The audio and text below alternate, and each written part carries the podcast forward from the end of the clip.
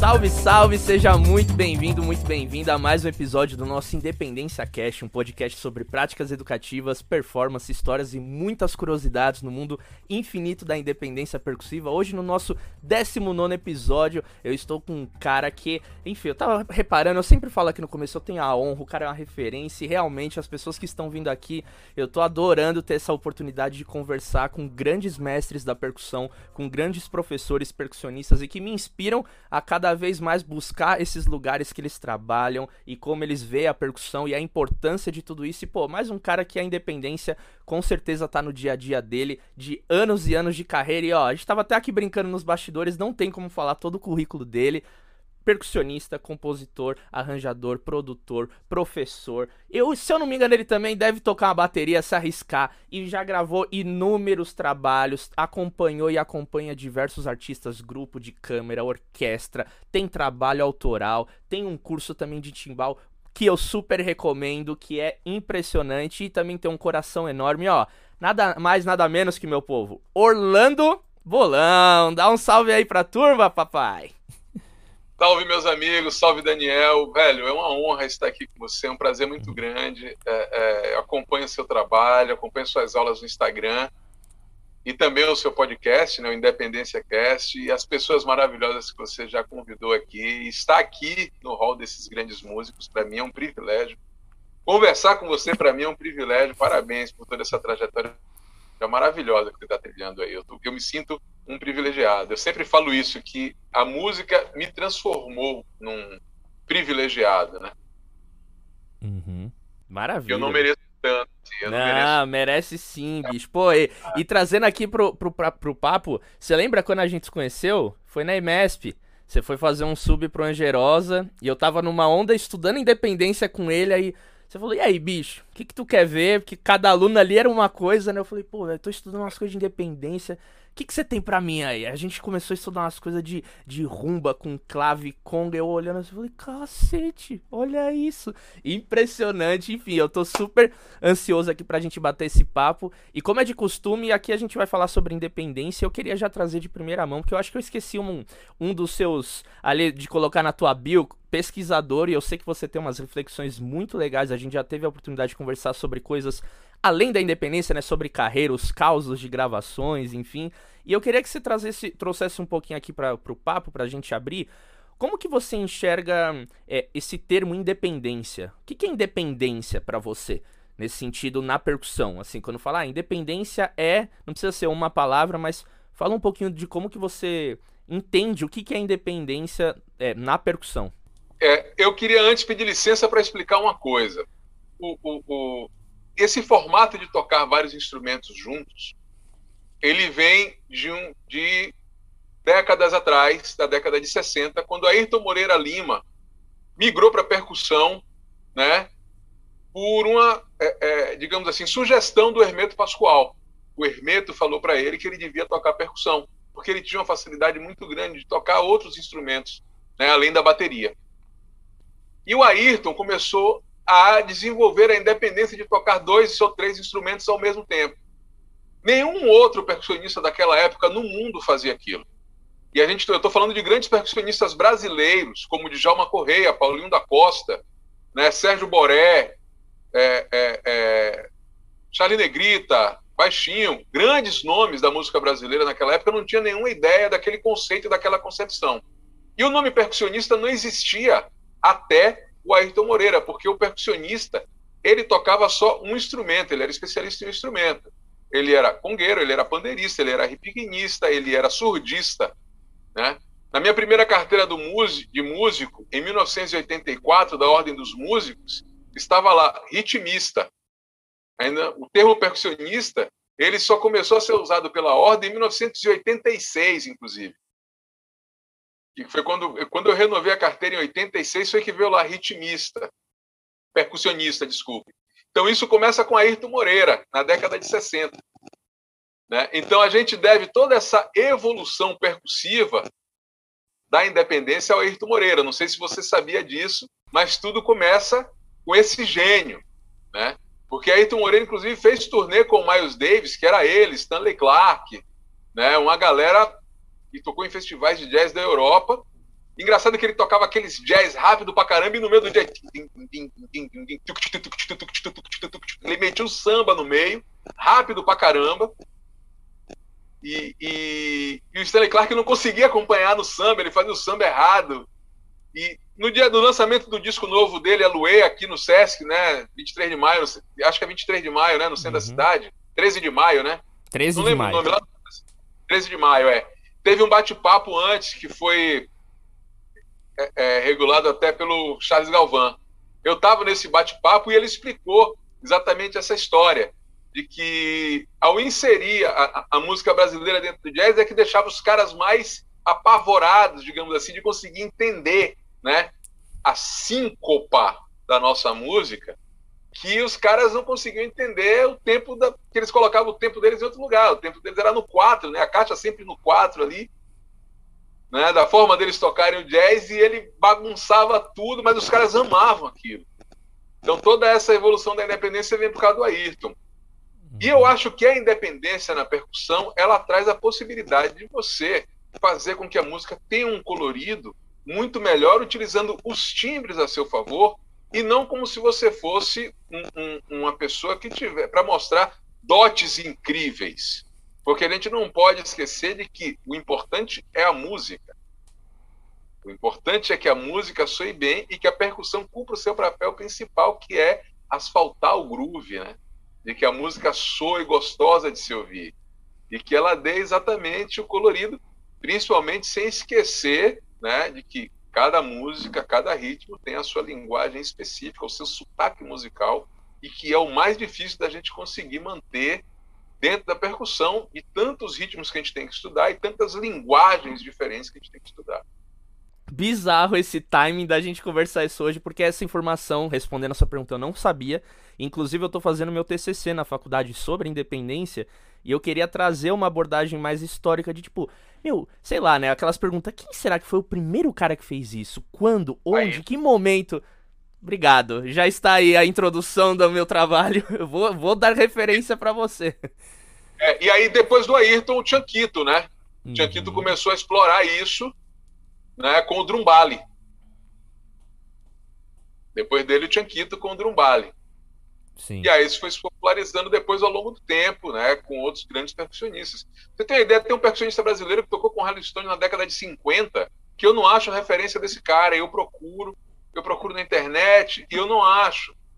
E pessoas que tocavam na época, né, que conheceram, que tocavam com, com Elis Regina e tudo, falam o nome dele, eu não lembro o nome dele agora, que assim, não era uma pessoa que eu conhecia, que está no meu, meu tá gravado no meu consciente percussivo da música das pessoas que eu convivi. E eu não acho referência desse cara. Eu vou até perguntar depois de novo pro Tuca Camargo, que foi pianista do Gilberto Gil, que gravou o Realce, né, que morou em Los Angeles e tudo. O nome dele de novo, porque eu já procurei várias vezes e não consigo. Talvez eu tenha que procurar, talvez, em biblioteca de Londres sobre a música é, é, inglesa para encontrar, para saber mais sobre esse cara, né? Sim. Mas o, o, o, a, a, os percussores começando com a Ayrton, depois o Chanquito, né, que faz toda aquela mudança de, de, criar os novos ritmos cubanos, né, o, a misturar o songo com o merengue, que é o merensongo, criar o songo, né, a partir do som montuno e várias outras coisas. Sim. Nossa, velho, a gente vai ter muita coisa para falar aqui. Vamos lá. E ó, é, você falou dessa coisa, né? De, é uma extensão dessa coisa de tocar um instrumento e você sente essa necessidade, o que, que a música tá pedindo. E na tua jornada, né? Você vem de Salvador, então, né, tem aquele um pouco aquele estereótipo também, né? O percussionista de Salvador, timbal, bacurinha, surdo virado, conga pra caramba. E quando que foi assim os primeiros trabalhos ou a primeira vez que você se lembra assim que tipo você se viu numa situação, pô, aqui eu tô tocando já duas coisas ao mesmo tempo, que não era só o só, né? Que não era um instrumento ao mesmo tempo, assim. É, foi algum trabalho específico, algum estudo, algum estímulo dentro da sua da eu não lembro o nome, mas você fez parte né, de, uma, de uma escola que você estudou ritmos afro-brasileiros, tudo lá em Salvador. Se quiser falar um pouco disso. Quando que foi esse momento que ah, a independência apareceu assim na tua vida? Lá no comecinho. Primeiro assim, eu quando comecei a tocar profissionalmente eu tinha 13 anos. Então assim, eu queria saber de onde vinha tudo aquilo que eu estava tocando, de onde veio cada ritmo. E uma tia minha que trabalhava na Universidade Federal da Bahia falou para mim sobre uma biblioteca, uma biblioteca chamada CEAL, Centro de Estudos Afro-Brasileiros, Afro-Orientais. E foi nessa biblioteca que eu achei livros que contavam a história da migração dos negros, da escravidão, etc. e tal, e de onde veio, né? Cada negro, de cada região da África, de cada país, etc. e tal. E nessa escola tinha fitas cassetes dos ritmos. Não é porque eram escravos que sabiam tocar, né? Não é porque eram escravos que todos eles eram percussionistas. Não era desse, nesse formato também, né? E ao chegar ao Brasil, eles separavam cada um de uma tribo, eles não deixavam os caras juntos. Então os caras não falavam a mesma língua, o mesmo dialeto. Né? É um continente com mais de 300 dialetos diferentes. Então os caras separavam exatamente para isso, para que eles não pudessem se comunicar e não fizessem rebeliões. Né? Então tudo isso influenciou em como esses ritmos podiam nascer. Então a primeira curiosidade minha era saber de onde veio cada coisa. Era fita cassete, num gravadorzinho quadradinho pequeno, ruim pra caramba, cheio de chiado, que para você entender era difícil, mas você conseguia definir o que eram os ritmos que eu estava tocando lá na Bahia e daquilo que veio da África, você conseguia saber as origens, do que era da Costa do Marfim, do que era de Angola, do que era de cada lugar. O que para mim era muito importante. Né? A partir daí, o Centro de Estudo, o, o Ilubatá, né, que é a Escola de Investigação Musical Ilubatá, do querido amigo e, e, saudoso Bira Reis, que faleceu há uns três anos atrás ou quatro de infarto. Engraçado que era um cara tranquilo, né? Um cara sereno, o cara faleceu de infarto, assim, fulminante, era uma pessoa muito querida de todo mundo. Ele tem uma escola no Pelourinho gigante e uma loja também. E quando eu estudei na federação ainda, ele estudava clarinete na, na, na Universidade Católica, se eu não me engano. Bom, lá foi o começo dos meus estudos da música afro-baiana, né, da música afro-brasileira, dos ritmos afro-brasileiros. Mas o, o, estudo da independência começou quando eu comecei a tocar com. Quando eu tinha 16 anos ou 17, eu comecei a tocar com um baterista chamado Jorge Brasil, que é da família Brasil, que são de músicos sensacionais da Bahia, todos eles, né? Da família Brasil, o Vitor Brasil, que toca com a Daniela, o Márcio Brasil, que toca percussão com a, com a Ivete, né? o Mo Brasil, guitarrista, são todos músicos virtuosos, sensacionais. E o Jorge Brasil, eu falei para ele que eu queria que a minha mão esquerda fizesse o mesmo que a direita. Ele me passou alguns exercícios, estou falando isso de 1988, né? Exercícios para que minha mão direita, não com baqueta, mas minha mão direita fizesse me passou com baqueta. Minha mão esquerda fizesse o mesmo que a direita. A partir daí, eu comecei a trazer os exercícios da baqueta para a conga. O timbal ainda não fazia parte do nosso cotidiano. O timbal chegou na nossa vida em 91, 92, por aí. Na verdade, em 89, desculpa. O timbal chegou na vida em 89 e 90. Se popularizou em 92 e 93. Né? Porque o timbal a gente tocava ele de colo e de dedo. Né? A gente tocava ele como, com a timba né, tocada aqui, né? Como um rebolinho. E aqui também em São Paulo, né? João Paraíba na década de 60 já tocava ele deitado de lado, antes de nascer o tantanzinho aqui. Mas o, o, o, aí eu comecei a estudar independência porque eu queria, como eu comecei a tocar sozinho nas bandas, eu queria tocar cobel e conga, eu queria tocar, fazer os grooves né, separados, eu queria tocar, por exemplo, as duas vozes dos, dos atabaques nas congas, né? Eu queria tocar timbales de conga, eu queria fazer os grooves da, da, da cáscara, isso já com 16, 17 anos. Então eu sempre busquei isso, fazer com que o groove se completasse. Eu sempre tive essa inquietação do vazio, né? Eu achava que eu ouvia música eu sentia falta de elementos. Claro que com essa idade você tem nota pra caramba pra colocar, você ouve nota pra caramba na música, né? Que nem Herbie Hancock foi tocar com Miles Davis com 19 anos e enchendo a mão de nota. Miles Davis parou o ensaio, chegou na orelha dele e falou: só toca o que você ouve. Só o que você ouve. Aí, a part... Quando eu vi essa história, eu parei, reavaliei minha conduta. Aí toda vez que eu vou tocar, eu primeiro ouço a música, aí eu escuto a percussão tocar, aí eu vou lá e começo. Mas com 16, 17 anos, você não ouve nada, né? Você só se ouve, né?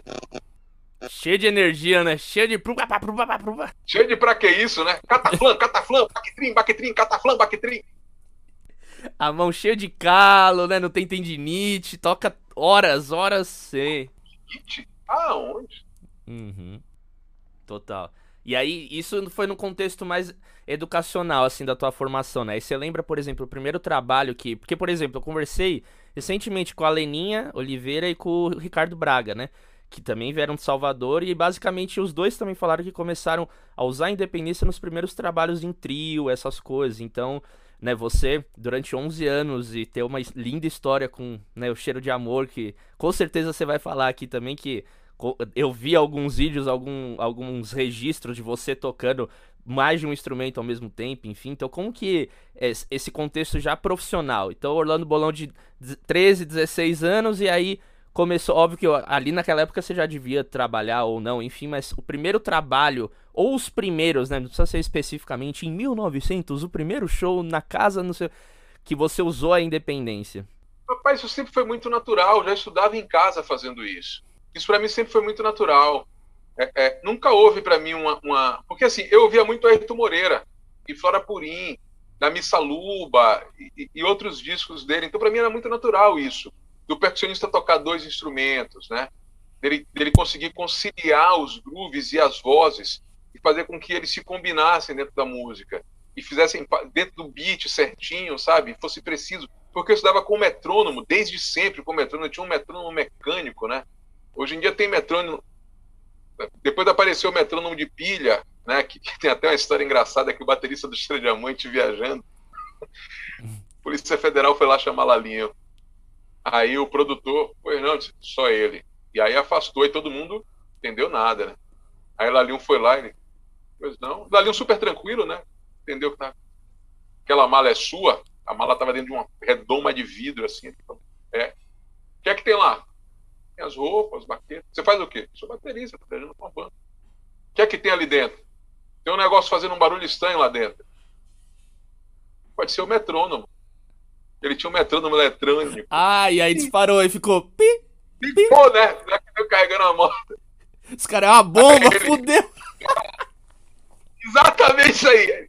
Vá lá e desligue. Aí Lalinho foi lá sozinho na sala, abriu a mala, pegou o metrônomo, mostrou pros caras e desligou.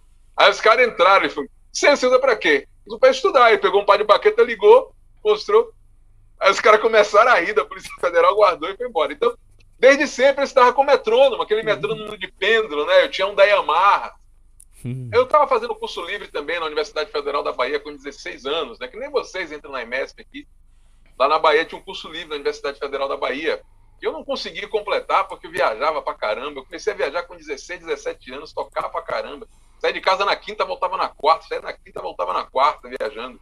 Uhum. Porque a micareta começava na sexta, na quinta-feira de noite e até a quarta, até a terça-feira. Quarta-feira era a quarta-feira de cinzas, que nem o carnaval de Salvador. Então eu viajava na quinta, voltava quarta. Né? Bombei na escola, briga com a família várias vezes isso aí, mas deu certo, né? Graças a Deus. Então, assim, desde sempre. Mas uma coisa que eu posso te afirmar: o primeiro cara que tocou repique surdo fui eu, juntos. Numa banda que era Era uma banda até engraçada. Eu, João Batera, que é um cara antológico da Bahia, um dos maiores bateristas da história da Bahia, ele morreu.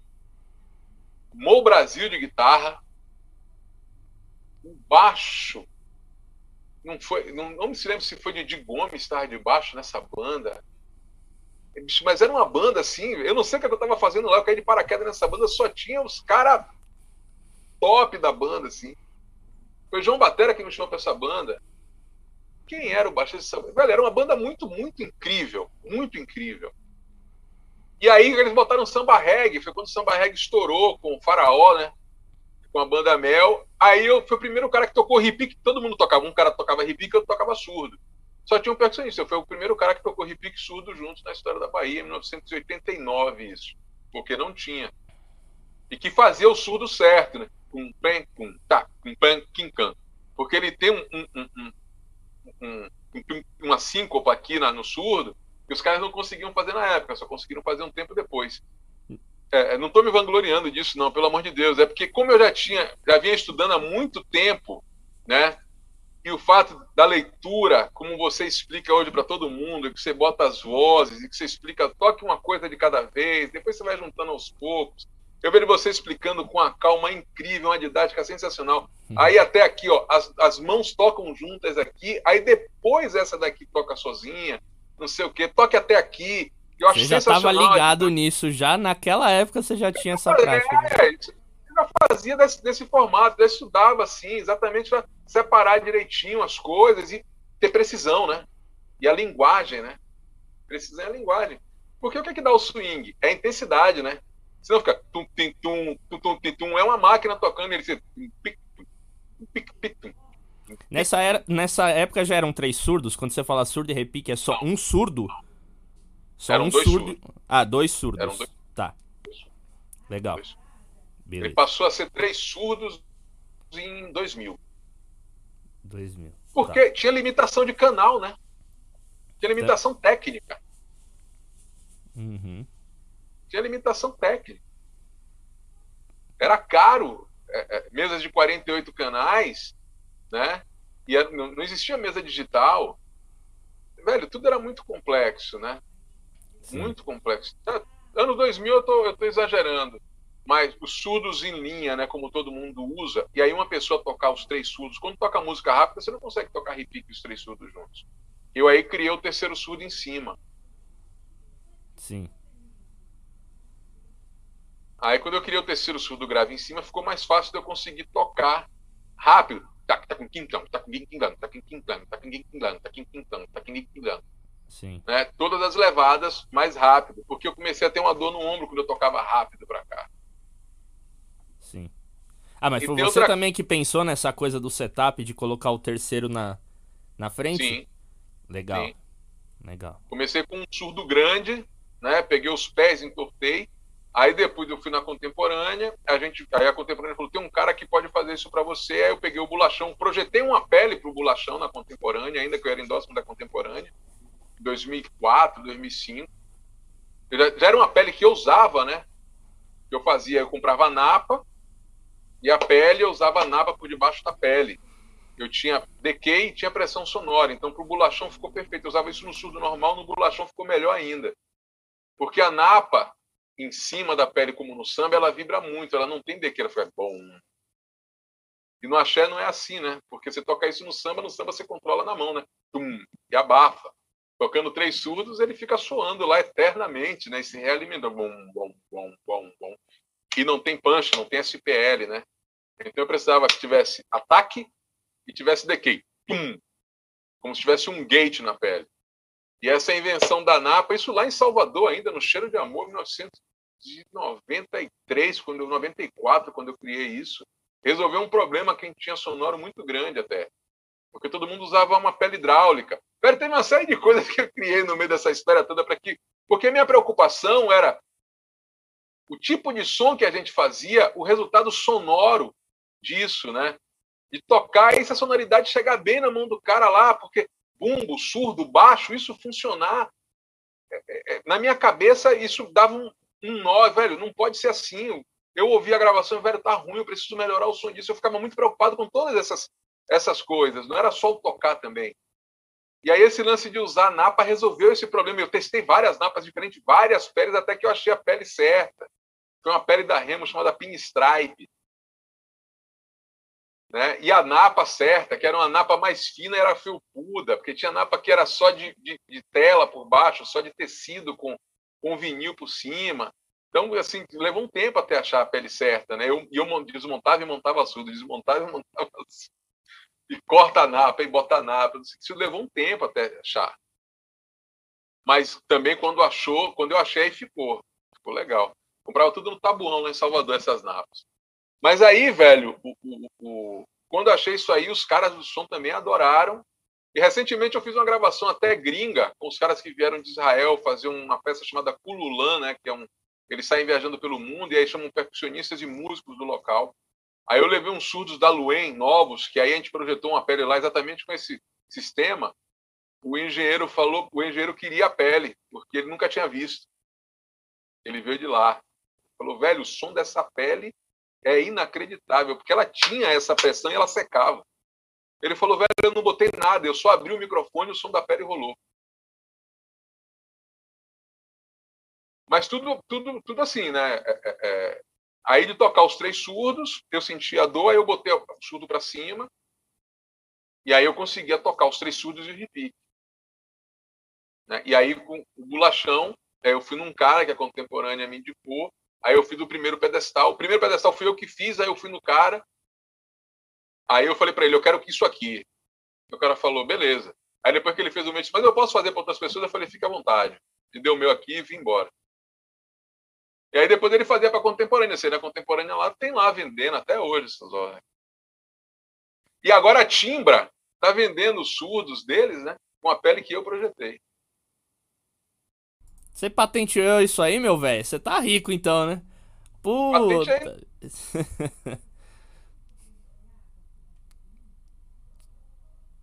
é, bicho. Ano passado, no camarote do 2222, eu fui no camarote, aí Leonardo Reis é meu primo, ele tava tocando com a Ilha, Illy. Me chamou pra dar uma canja, cheguei lá, era tudo da timbra. Na hora que eu toquei, era, na hora que eu vi, era a pele que eu tinha projetado, um som, um som bacana até. Mas foi a pele que eu criei. Uhum. Nossa, não, bicho, que, que demais. E assim, eu tô, tô ouvindo aqui você, eu consigo. E por conta desse. Aqui, né, toda semana conversando com alguém, tudo, eu tô.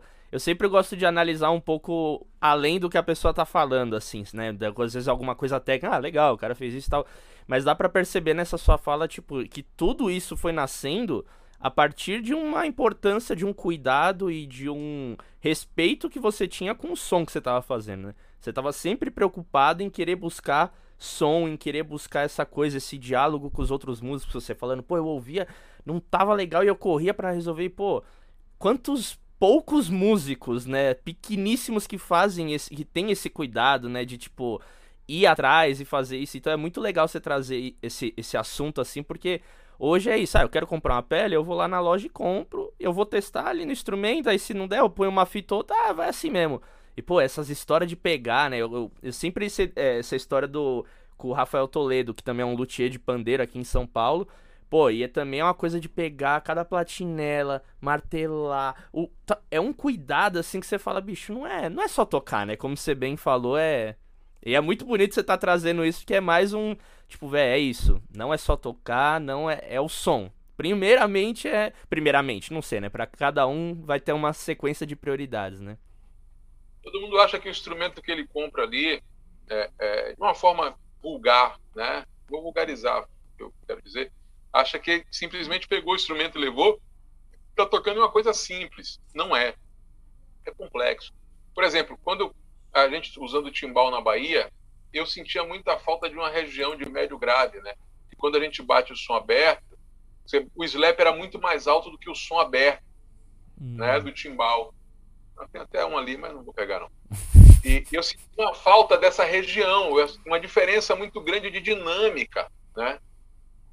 Eu aí usei uma pele da, vou lembrar que marca agora, uma pele preta porosa. Não me lembro se, se foi da P ou da Ivans em 1996, né, num timbal da GOP. Ainda não tinha era a GOP que entrava no Nordeste, a contemporânea só entrou lá depois que eu virei endócio e me levei para lá, mas não entrava, era só GOP que mandava no mercado da Bahia do Nordeste. E eu aí botei essa pele porosa, e essa pele resolveu esse problema que tinha do, dessa região de 350, né? 300, 350, né, 280, que é a região do médio grave do timbal, e que ele pô, pá, pô, que o tapa, o slap é estalando alto e o médio grave é aba, era, era baixo, né? Pô, era fechado. E essa pele, e a pele porosa é exatamente aquilo que a caixa tem, a região da caixa tem, né? E que o timbal não tinha. E hoje todo mundo usa pele porosa né, no timbal. A maioria usa. em pandeiro um também, tem isso. de Montreux, que eu faço um solo de timbal, que o timbal é esse aí, de 1996. Tem esse hum. vídeo na internet aí. Que é essa pele preta aí. Eu falei, olha, aquela pele lá que eu fiquei testando pele até achar a pele que tinha o som. E daí você sente o som, a diferença do som. Uhum. Nessa gravação aí. E aí teve várias outras mudanças, né? Por exemplo, a caixa de samba reggae com a mão e o timbal do tamanco com a mão esquerda.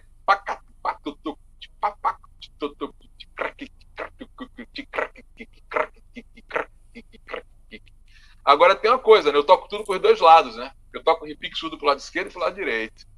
Tem uma gravação do disco ao vivo do Cheiro de Amor que teve um percussionista que tocou com a gente que era canhoto. O último disco ao vivo de que eu tava lá, eu acho que foi de 98. 99. É, 99. A gente gravou em Aracaju.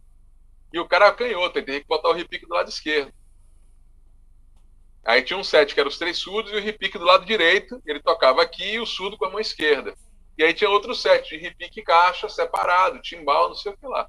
O outro percussionista falou, bom, eu não vou tocar assim não. Eu falei, eu vou. Aí eu toquei, eu gravei tocando repique, isso tocando pra cantar. Tá gravado, gravei no disco. E a gente tocava tudo ao vivo, velho. A gente gravava tudo ao vivo, não tinha playback. Era ali, a Vera. A Vera. E ficava tudo perfeito. Porque eu toco tudo para os dois lados, né? Eu toco pro lado direito, eu toco pro lado esquerdo. Tudo. O único instrumento que eu não toco com as duas mãos é pandeiro. Sim. Mas os outros todos. E bateria também. Uhum. Mas, mas, eu toco mas... com a mão direita, eu toco com a mão esquerda. Mas isso daí veio de uma, de uma pesquisa e curiosidades mesmo, ou você sacou logo cedo, tipo, pô. Porque isso, isso já aconteceu, por exemplo, comigo nesse meu processo de. Lembra a primeira independência que eu comecei a inverter? Porque teve uma situação de um trabalho que eu, eu sempre estudei, por exemplo, tocar Ijexá. A gogô na mão direita, a tabaque na esquerda. E teve um trabalho que o agogô, eu não tinha agogô, mas tinha os gym block, só que a estante tava na esquerda. Aí eu tive que inverter. Aí eu, tipo, deu certo, mas sabe, você... vamos no feijão três, com arroz aqui. Três, três, três é. travadas depois entrou. É, aí depois entrou. E aí eu percebi, pô, velho, tem situações que, né, eu como professor eu estimulo, né, fazer aquela coisa de voz em cima, palma embaixo, depois inverte, ou mão direita, tal, inverte. Mas às vezes a pessoa ela não vê muito sentido em fazer isso, né? Tipo, na tua experiência fez faz sentido isso assim, quantas inúmeras situações isso já te salvou? Se quiser falar um pouco disso também. Faz, faz muito sentido. É, é, um dos maiores exemplos disso aí foi o baterista da Ivete, Toinho, que teve um problema no pé direito e ele gravou o DVD da Ivete tocando a bateria para canhoto. Um dos maiores exemplos disso aí, porque ele tocava, ele estudava para os dois lados. Ele gravou e ele gravou a bateria, ele gravou o DVD tocando a bateria para o lado esquerdo. Aqui, né? Mão esquerda no hi-hat, caixa, bumbo no, no, pé esquerdo. Porque ele teve uma tendinite no, no, no E o pau pegando. E o pau pegando. Não, né? não.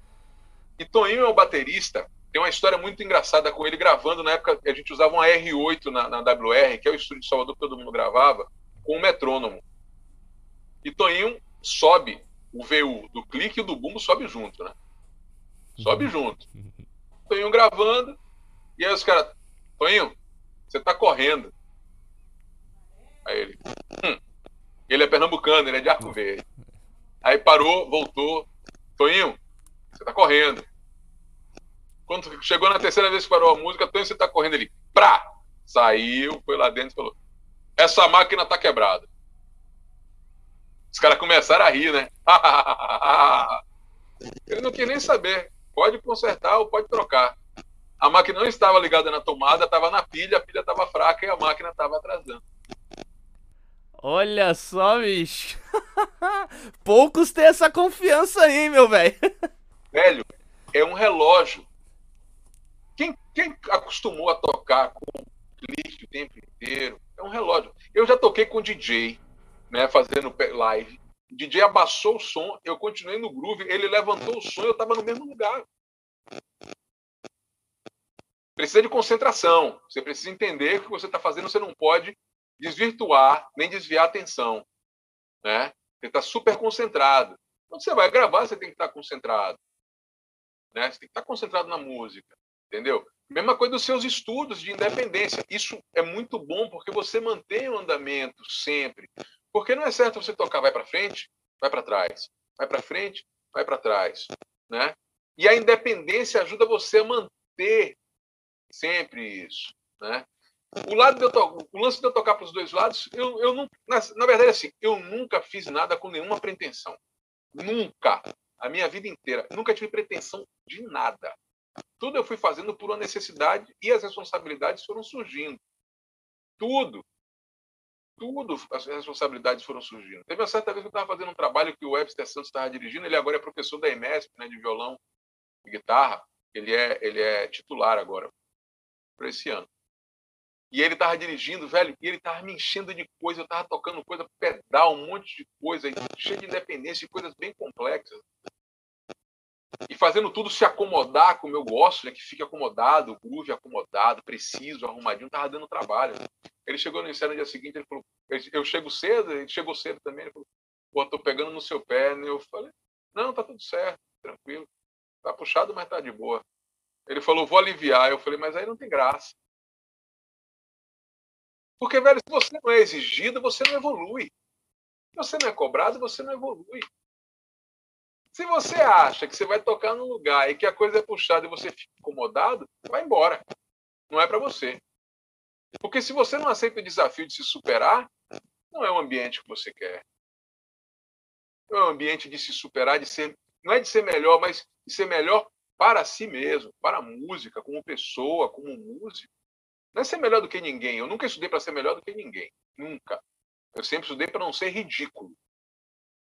Para nego olhar no palco e falar que gordo ridículo tocando ali. Eu sempre estudei para isso. Para ser melhor do que ninguém, nunca. Primeira vez que chegou na, no meu ouvido que eu era referência, eu quase piro. Isso é horrível. Porque você passa a ter uma obrigação de, velho, como é que será que me olham? Como será que me veem? Né? Você vai andar para trás?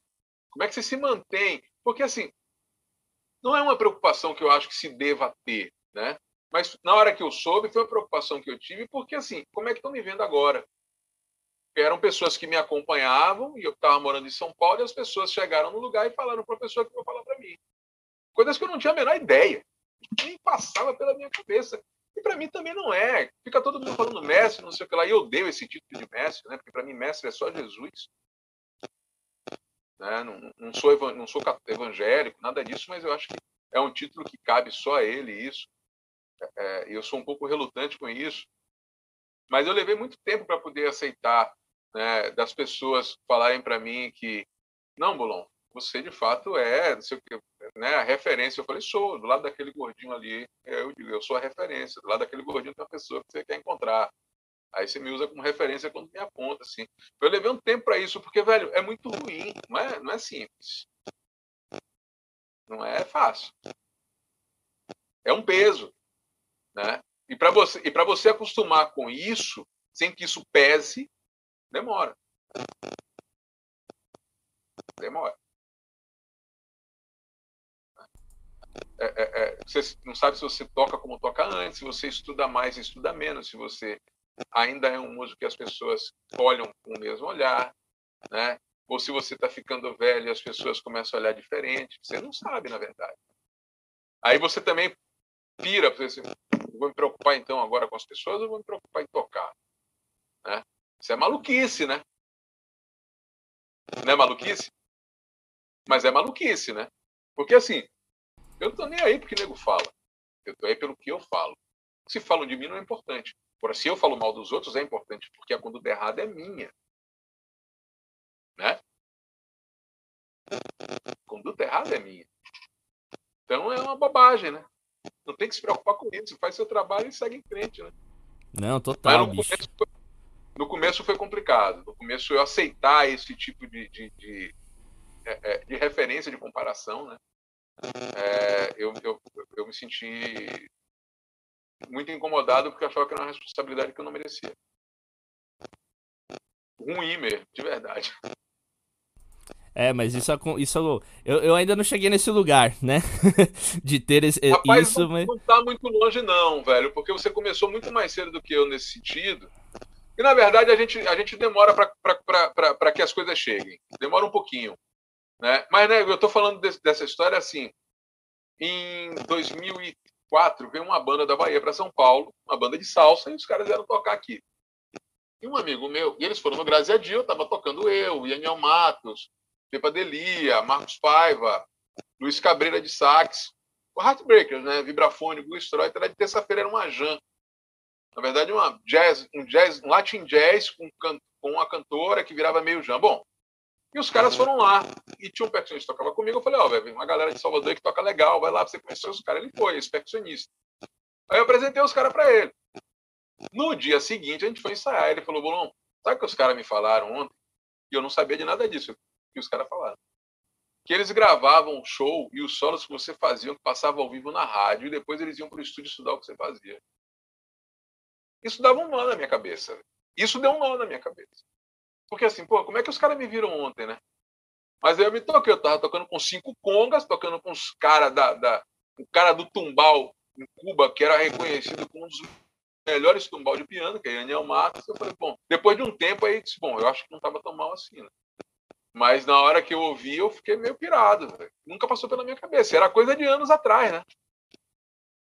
Não tinha essa coisa ainda muito de internet, essas coisas, né? Era mais no ao internet, vivo. Internet. Não existia internet. Né? Eu gravava em fita cassete na rádio e ia pro estúdio. Estudar o que tinha tocado. Na minha cabeça, véio, era o que eu fazia contra as pessoas, né? Era o que eu fazia com a Baby Consuelo, em Montreux. O que eu fazia com os discos do Los Van Vans, que eu fazia com o disco do, do, do, do Ruben Blades, ouvindo o Ralph Bizarre, que eu publiquei, né? Da, do falecimento dele essa semana aí que passou. Aliás, agora, essa semana aqui, segunda-feira. E a mesma coisa vai acontecer com você. Se prepare, prepare a cabeça, porque na hora que chega, você. E agora, pai? Aumentar. Bom, se bem que você tem um aluno de independência que é referência já. Né? É, então. Os caras, né? O cara começou abrindo falando isso, porra. Não, e, e, que, quem que foi, bicho, que, que falou esses dias aqui no nosso podcast? Putz, eu não vou lembrar. Nossa, que maldade eu não lembrar quem, mas quando falou que estudava, fazia os meus estudos, que tava. Ah, Sivuca, Silvani Sivuca, que toca com Emicida tal, passou aqui pelo nosso podcast, ela falou isso, meu, faço todos os seus estudos, eu adoro, eu, tipo, caraca, bicho. Mas é muito bom, velho. Mas é muito bom. A metodologia que você criou de, de, de, da sobreposição a forma, e a didática que você usa para ensinar é de, de, de, de músico que já toca, ela, ela, ela completa muito, né? ela é complementar aos estudos. Para quem não toca, ela é muito melhor, porque pega a pessoa do zero e coloca ela num mundo que ela vai né, inserindo com uma facilidade muito maior. Porque, assim, quando a pessoa já toca é mais difícil, quando ela não toca é mais fácil. É louco isso, né? Mas inverte a é. lógica, né? É contra-intuitivo, é. mas faz todo sentido isso que você falou. Tem uma menina que na, na IMESP que ela já estudava, já lia e tudo, mas ela nunca tinha tocado conga. Ela queria tocar conga. Eu tenho um vídeo dessa menina na segunda aula tocando conga bem pra caramba. A mão, o som, o slap, o heel finger, né? O palma e o dedo, o movimento dela perfeito. E ela começando já a estudar ritmo, na segunda aula. Mas ela nunca tinha estudado conga, nunca tinha tocado, então ela não tinha o vício da mão errada, né? De tocar se pegando vento. Sabe quando dá aquele tapa que eu chamo de querendo pegar vento na pele da conga? pegar vento é bom demais. é, sem pegar vento, sem pegar vento. Entendeu? Ela não tinha nenhum vício. Então você pode ensinar para a pessoa o beabá. Tem uma aluna de Bongô que tomou uma aula comigo aqui, mora em Salvador, ela estava aqui em São Paulo, veio tomar uma aula comigo aqui. E aí tomou outra aula online. Ela mandou um vídeo ela tocando ritmo, acompanhando música já. Tomou duas aulas, mas nunca tinha tocado. Então é muito mais fácil você pegar uma pessoa que não toca e inserir ela no instrumento é a pessoa que toca.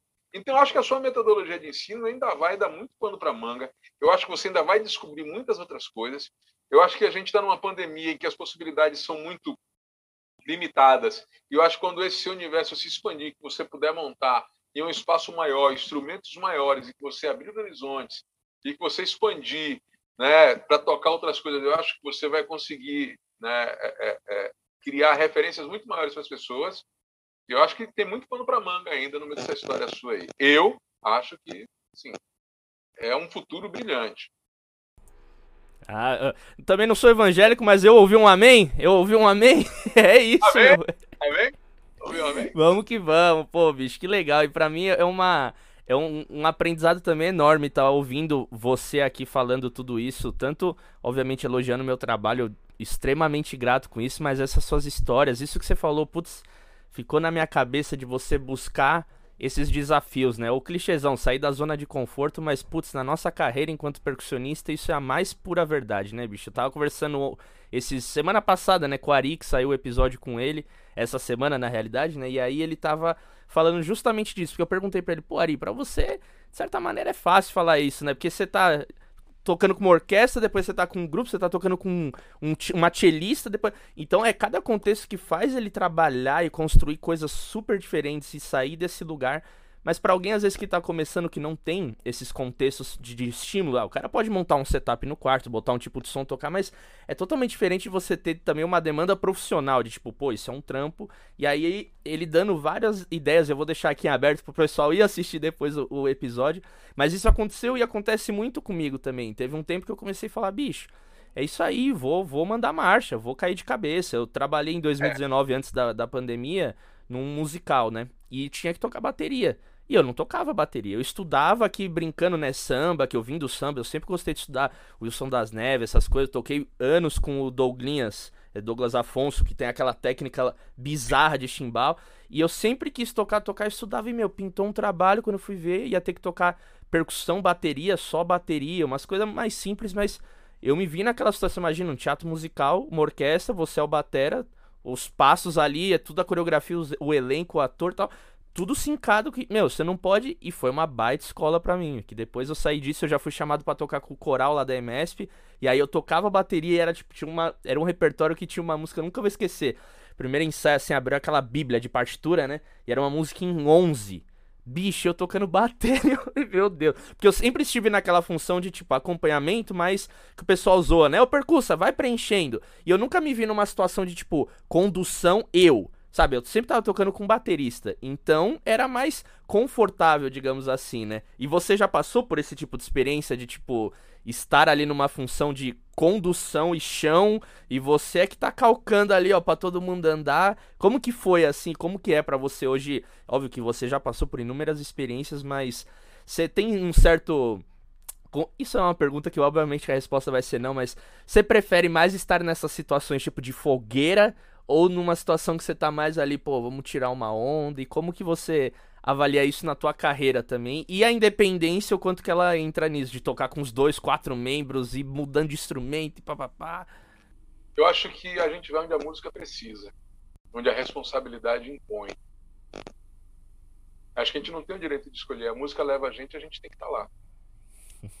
Se a música Genial. te colocou para fazer, se a música te colocou no musical para fazer bateria, é porque você estava pronto.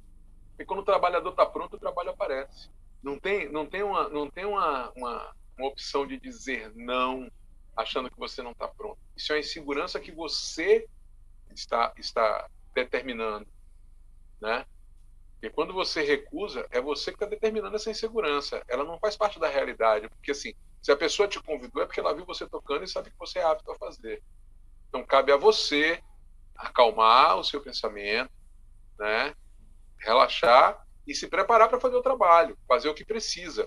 O percussionista da orquestra, de uma orquestra que eu fui tocar uma vez, perguntou para mim, no que eu estava fazendo participação na orquestra, como é que eu cheguei até ali para fazer uma participação.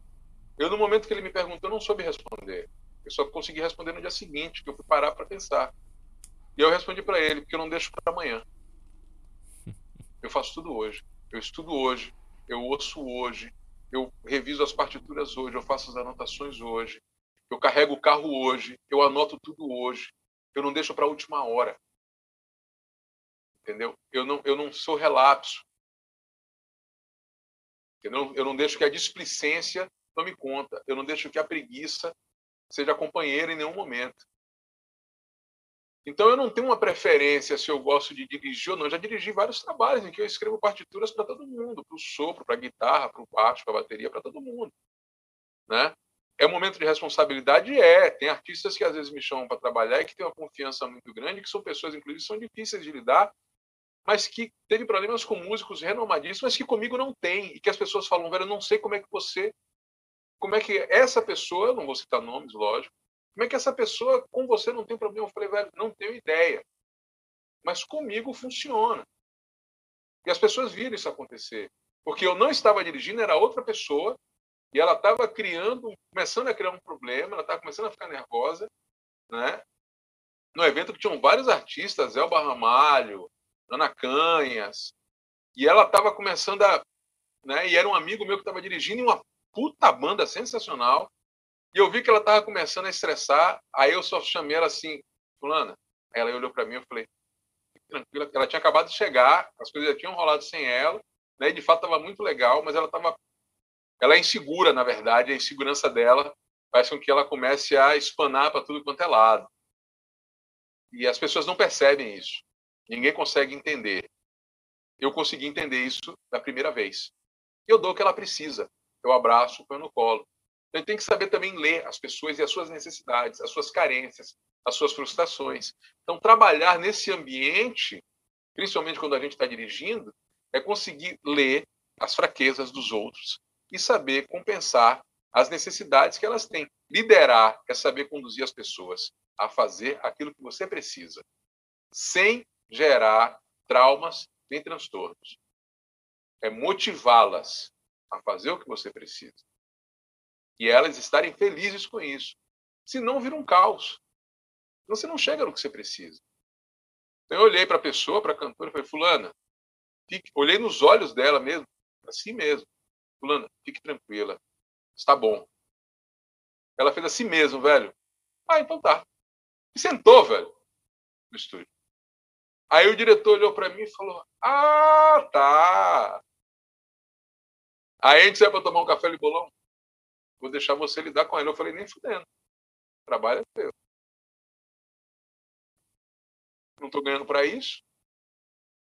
Né? Eu tranquilizei porque estava começando a criar um clima, até com as outras. O negócio estava meio que fugindo do controle já. E o cara estava ficando nervoso. O cara é muito meu amigo. Mas eu cheguei para ele e falei: olha, é insegurança olhe e passe a segurança.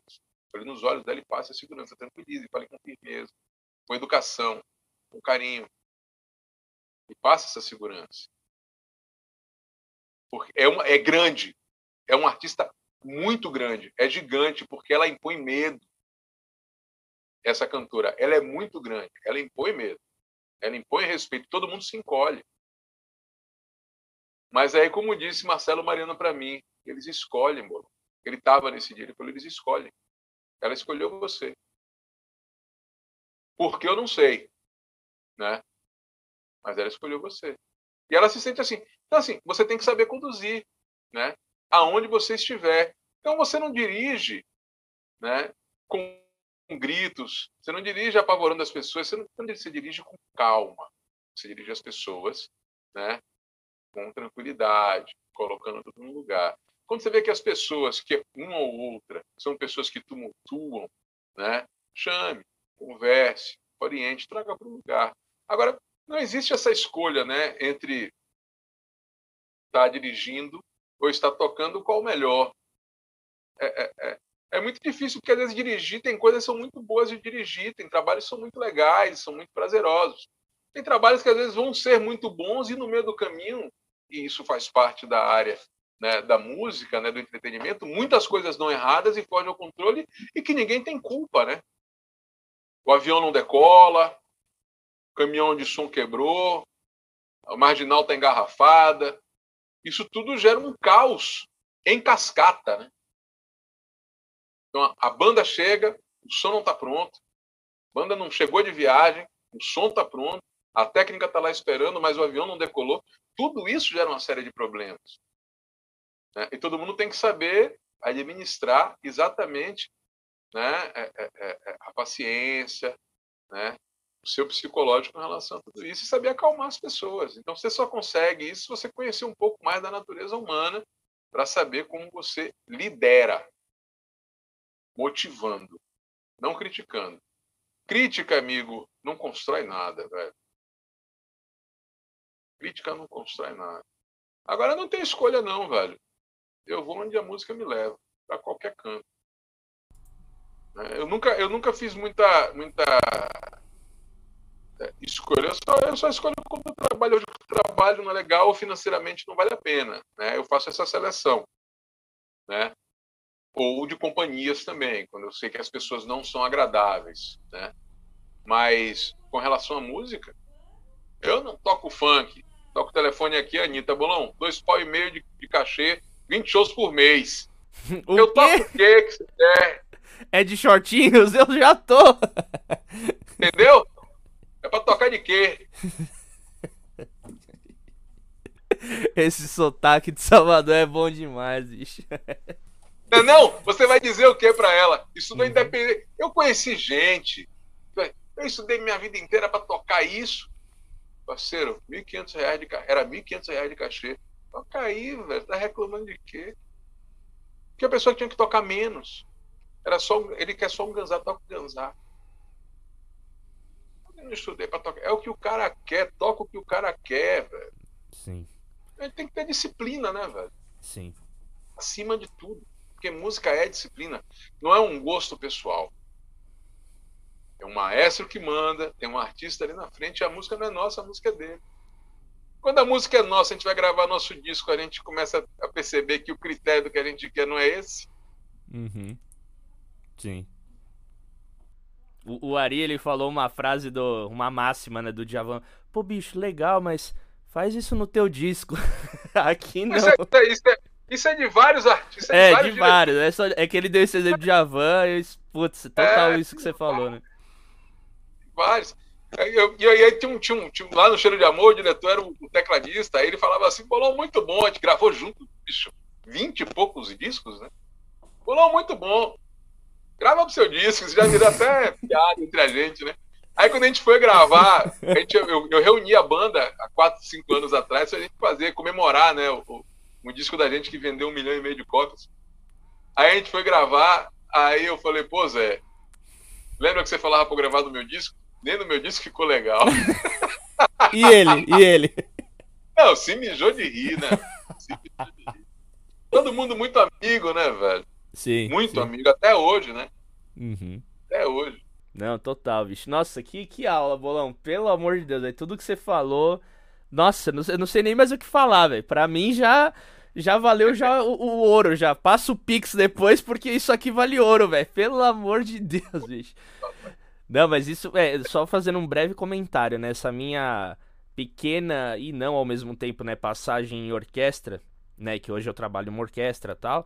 Essa relação que você falou de tipo, pô, tocar com arranjo escrito, tudo que tá ali tá sendo pensado, tipo, né, você pega às vezes, pô, mas nesse trecho aqui tá tácit pra mim, não é pra tocar nada, mas, putz, aqui encaixava o groove que tá rolando, mas quando você vai ver, tipo, tá rolando uma sessão de estacato, assim, nos violinos, que se tocar vai dar jazz, então é muito legal essa, essa, essas escolas que a música vai dando, assim. Como você falou, putz, eu lembro, eu na época fui, era de igreja católica, tocava na igreja, nossa, bloco pra caramba, efeito não sei o que. Hoje, carrilhão, nossa, carrilhão, a cada quatro compassos era carrilhão, carrilhão. E agora, bicho, eu detesto, sabe, eu tô sumindo dessas coisas e, e eu vejo que essas esses encontros, esses diálogos e essas percepções, esses estudos também, eu sempre fui um cara e sou muito observador, assim. Então, tipo, as pessoas que eu trago aqui eu já vi tocando, eu já vi vídeos, como que se comporta, como faz, como cria o arranjo. Na pandemia, pô, eu tenho aqui um kitzinho, como eu te falei, de gravação que eu comecei a gravar. E essa relação com cliente, artista, que, putz, ah, Dani, então, bicho, a música é meio uma onda árvore, sabe? Meio azul, então eu quero uma coisa meio. Aí você fica tipo, né, passando o brief, o debrief assim sendo legal. E aí você olha pro seu setup, meu Deus, som azul. Total, bicho. E eu falo, velho, como assim, sabe? Então, e aí você vai aprendendo o que o cara tava querendo dizer, o que o cara tá falando. Então é. Com o tempo a gente vai entendendo. Nossa, eu ainda. Todos nós temos muitas coisas para aprender, mas você já passou por cada situação que é isso, bicho. Eu aqui tô numa situação de aprender demais, assim, com o que você tá falando. E, putz, essa história. Pô, bolão, massa. É. O cara vem elogiando, abraça, mas depois ele fala aqui. Mas faz no teu disco. te, empurra. Você, né? pode, você pode chegar na minha idade com 58, 52 anos de idade. E aí você vai se lembrar desse papo aqui. e você vai descobrir que aos 52 anos de idade a gente não sabe nada ainda. Que tudo que a gente sabe é pouco que por mais que a gente pesquise, ainda falta. Por mais que a gente mergulhe, não foi fundo o suficiente. É impressionante isso, porque assim, eu não me canso de pesquisar, eu adoro, né? Eu adoro a pesquisa, eu adoro o mundo da pesquisa, do estudo. Pô, Cuíca, de onde veio? Pô, veio da Angola, né? A primeira vez que foi registrado foi por um pesquisador em inglês que viu em 1700 e pouco os caras usando para caçar leão tem fundamento, porque aqui chama tambor de onça, é usado para caçar onça no Liso Maranhão, que aí faz parte do boi, né? Você vai linkando as coisas. Uhum. Eu amo, eu, é, você vê que tudo faz parte da, da, da, da cultura negra, né? Que, que, está à nossa volta. Mas assim, você vê que é pouco, precisa de mais, porque não existe documentação, a gente perdeu muita coisa. Só com, só com, com a destruição da, da, da biblioteca de Alexandria, cinco mil anos atrás, a gente perdeu uma parte da história que, que a gente não tem a menor ideia né, de documentação. Então, tudo isso é muito importante. Eu, eu, eu, eu, eu sou fã de estudo, né? Eu sou fã de estudar o tempo inteiro. Estudar história, estudar música, estudar comportamento, estudar psicologia. Não importa estudar. Né? O, o, o Alê fala, o Alexandre Dentinho, que é o dono do Pata de Leão, que vende instrumentos musicais, ele fala que é, é, conhecimento não ocupa espaço. Eu acho que isso é, é formidável. Eu acho que não tem motivo para você não pesquisar. Eu acho que uma, coisa, uma das coisas mais formidáveis, e, e eu acho que uma das dificuldades maiores que você encontra, e que você deve encontrar né, na, nos seus ensinos, é que as pessoas não querem aprender, elas só querem fazer. Hum. Isso é a coisa mais frustrante para quem quer ensinar. Porque as pessoas não querem aprender a tocar o instrumento, elas só querem tocar.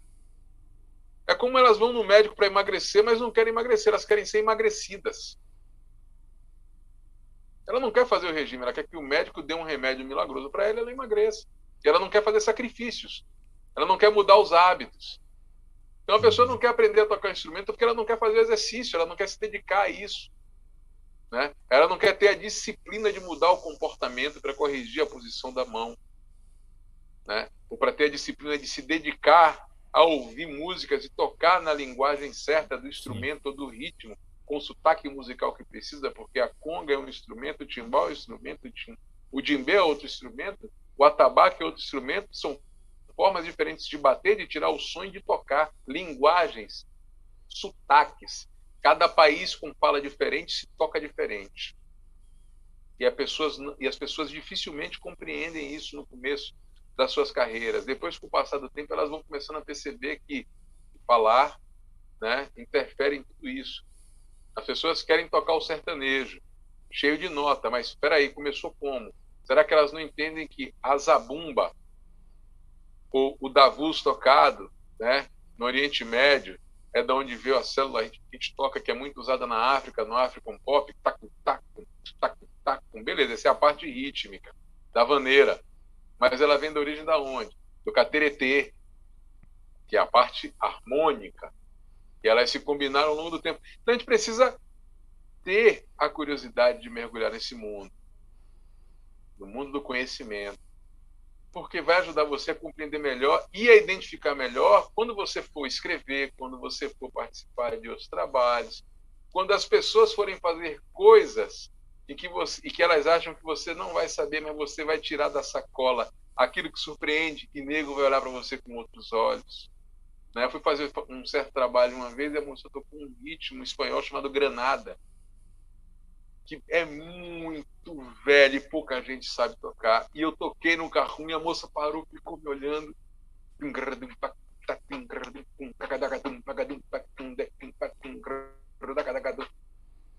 Ela, gente, eu não ouço isso há muito tempo. E é coisa que ninguém toca mesmo. E é muito comum. Porque é oral, é na oralidade. A percussão ficou limitada a isso, né? Pela Igreja Católica, né, pelos pseudos intelectuais que achava que a música negra não devia se perpetuar, não devia ser conhecida, porque era de baixo calão e aconteceu isso com Chiquinha Gonzaga, que foi perseguida até pelo próprio pai, né, porque as músicas eram vendidas em partituras nas esquinas do Rio de Janeiro, ela escrevia as partituras para vender as músicas dela, porque funcionava o mercado no Rio de Janeiro na década de 1900, 1910, é, é, que você escrevia uma música, tocava num sarau na casa de alguém, todo mundo gostava, ela escrevia as partituras em várias cópias e mandava vender na rua. E as pessoas compravam porque todo mundo tinha piano em casa, nos cafés tinham pianos. É, você, a revista Fonfon, por exemplo, você abria a revista, tinha lá uma propaganda de um, de um, de um relógio ou de um cigarro e tinha a partitura do jingle da propaganda, né? Embaixo, em meia página, para você tocar a propaganda com a letra e a partitura. É, piano legal. embaixo. Era maravilhoso isso, velho. É a música, o mercado da música, porque não existia rádio. Não existia gravação. Era tudo tocado ao vivo, não existia fita, né? Não existia. Spotify. Rapaz, quando eu cheguei aqui era tudo mato, pai. Cheguei aqui era tudo mato. É... Velho, você pega as coisas que a gente tocava e gravava, não existia Pro Tools pra você corrigir nada. Era Vera. Gravou, gravou, tá lá. Quando eu falo que a gente gravava no cheiro de amor ao vivo, tudo valendo, o nego fala, ah, beleza. O nego vai hoje para fazer DVD, é tudo gravado antes, grava no estúdio. Ninguém vai pro palco com as coisas para gravar na hora, Vera, não. Cheiro de amor a gente gravava tudo na mão na Vera, velho. Na unha. Tinha negócio de playback junto. A voz de Carla, de Márcia, era gravada lá. Recentemente os caras acharam. Vou voltar pro assunto que eu parei lá das músicas da, da, da Chiquinha Gonzaga, mas recentemente acharam os arquivos de vídeo do, do, do, primeiro CD ao vivo de banda baiana, que foi o nosso, do Cheiro de Amor, em 93, gravado aqui no Olímpia. E acharam esses arquivos de vídeo que nem a gente tinha e nem a gravadora tem, e botaram no ar. Isso deu o maior bicho. Se ficou três semanas de, de, de história na internet do fã-clube, como é que não sabia, como é que não tinha, como é que não tava, como é que não sei o quê. Eu fui ouvir o áudio da mesa, o som perfeito, Márcia afinadíssima, velho. tudo cravado, bem tocado pra caramba. Né? E era fita de rolo. Eu lembro que eu tive que regravar um repique porque o cara deixou o repique mutado regravei no, no, no estúdio da, da, da Poligram no Rio de Janeiro, na Barra da Tijuca, que não existe mais, na Rua Marujo do Brasil, que era onde gravava Caetano Veloso, onde gravou, inclusive, o disco Construção do, do Chico Buarque. Hum. E aí eu tive que refazer o repique, porque o cara deixou o repique mutado e não gravou. E uma conga de uma música também, porque ele deixou mutado por causa de vazamento. Sim. Né? Mas aí voltando lá para Chiquinha Gonzaga, aí o pai dela mandava comprar todas as partituras para as pessoas não comprarem. Ela musicou uma peça de teatro, Crime do Padre Amaro. Foi ela que fez a, a, a, a, a trilha sonora, fez os arranjos, que ela era maestrina, foi a primeira maestrina brasileira, né? E um mês depois, todo mundo queria as partituras, era vendida nas esquinas do Rio de Janeiro, era mercado. E aí ela foi, ela foi convidada para tocar junto com o Catulo da Paixão Cearense na despedida do presidente Hermes da Fonseca, convite da primeira-dama. E aí, quando ela tocou uma chula chamada Corta Jaca, né, foi o maior escândalo. Que não podia tocar. Só podia tocar é, é, fado, valsa, modinha. Não podia tocar ritmos brasileiros. E aí foi o maior escândalo. E é conhecido como a Noite do Corta-Jaca. No dia seguinte, o Rio Barbosa estava no Senado, falando que o samba e o chula eram as músicas de mais baixo calão, que não podia ser tocado de forma nenhuma em nenhuma salas da, da, da, de casas brasileiras. Foi isso que ficou restrito à nossa música. E aí ela começou a escrever e botar assim, ó, é, é, modinha brasileira. Entendeu? Ela botava na partitura, modinha brasileira, valsa brasileira. E ela é responsável por tudo isso. Né? Ela é responsável pela popularização e a tia Ciata é a responsável pelo samba ter chegado no Rio de Janeiro, que saiu do Recôncavo da Bahia em 1880, por aí, que era uma negra é, é, alforriada e se mudou para o Rio de Janeiro. E a casa dela virou a casa do samba, foi na casa dela que inclusive foi composta a música, né, pelo telefone que virou a casa do samba. Por isso que existem as baianas da escola de samba por causa da tia Seata, em homenagem a ela. E era inclusive uma Iarorixá, uma mãe de santo. Mas, velho, eu amo essas histórias por isso, porque são elas que fazem a gente entender o que é a música. Que faz a gente valorizar ainda mais o que são os ritmos, o que é a nossa história musical. Qual a importância? Porque Chiquinha Gonzaga foi que influenciou Vila Lobos, né, Carlos Gomes, Radamés Inhatali, todos esses grandes né, é, é, compositores que transformaram a música que a gente toca hoje.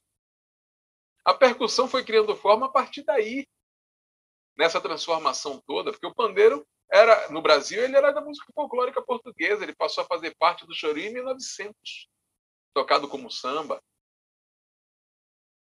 Tem uma história muito grande por trás de tudo isso aí para a gente chegar na independência das aulas maravilhosas que você dá hoje de samba do tamborim com o pandeiro, né, do tamborim com o ganzá, né, da forma como você distribui. Então as pessoas precisam ter a curiosidade de aprender, né? Elas só querem tocar, como disse você, vamos tocar uma coisa de cada vez. Então primeiro vamos fazer só o tamborim, agora vamos fazer só o ganzá. Agora vamos juntar os dois, como você faz lá, né? Ó, só primeiro então esse primeiro e segundo tempo aqui, ó tac, tac, tac. Pô, sensacional isso, velho. Mas as pessoas não querem, querem tac, tac, tac, tac, tac, tac, tac, tac, tac, tac, sair fazendo teleco-teco, solando, né? Aí nessa aparece também as pessoas falando, aprenda em cinco dias a tocar 46 mil instrumentos e estudando 10 minutos por dia sem ter os instrumentos.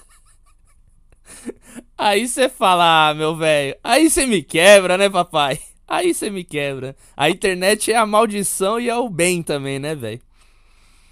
É, aí, aí eu sei que a gente vai, vai cair em outro papo que nego, tem nego, assunto na promete, manga, né?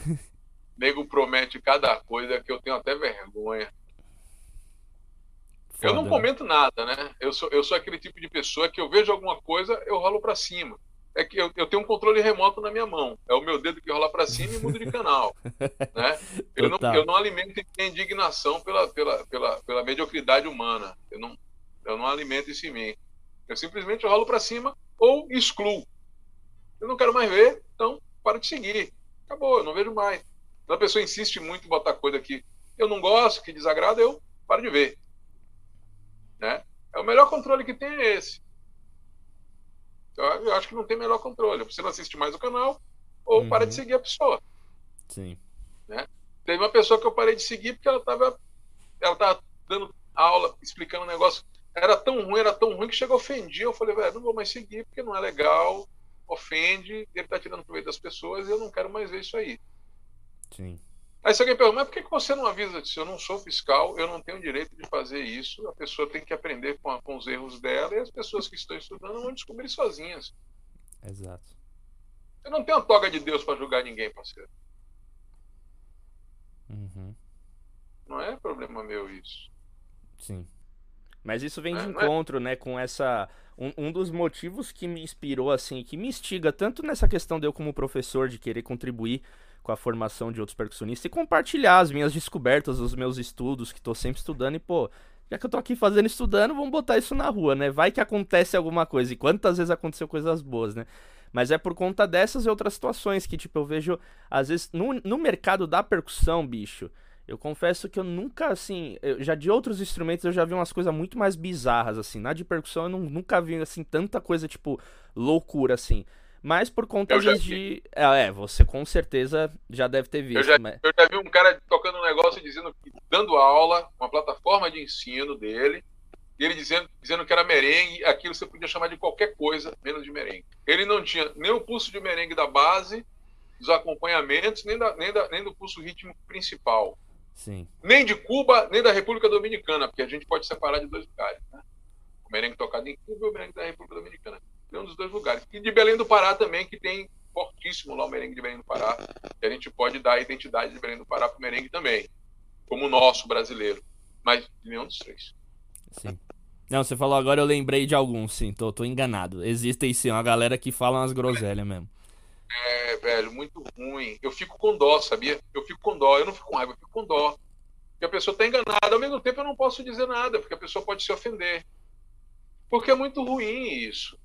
Eu, outro dia, certa vez, numa discussão sobre o surdo de samba, estava eu dois músicos profissionais.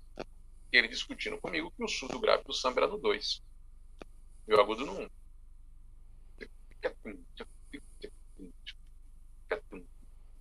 Um.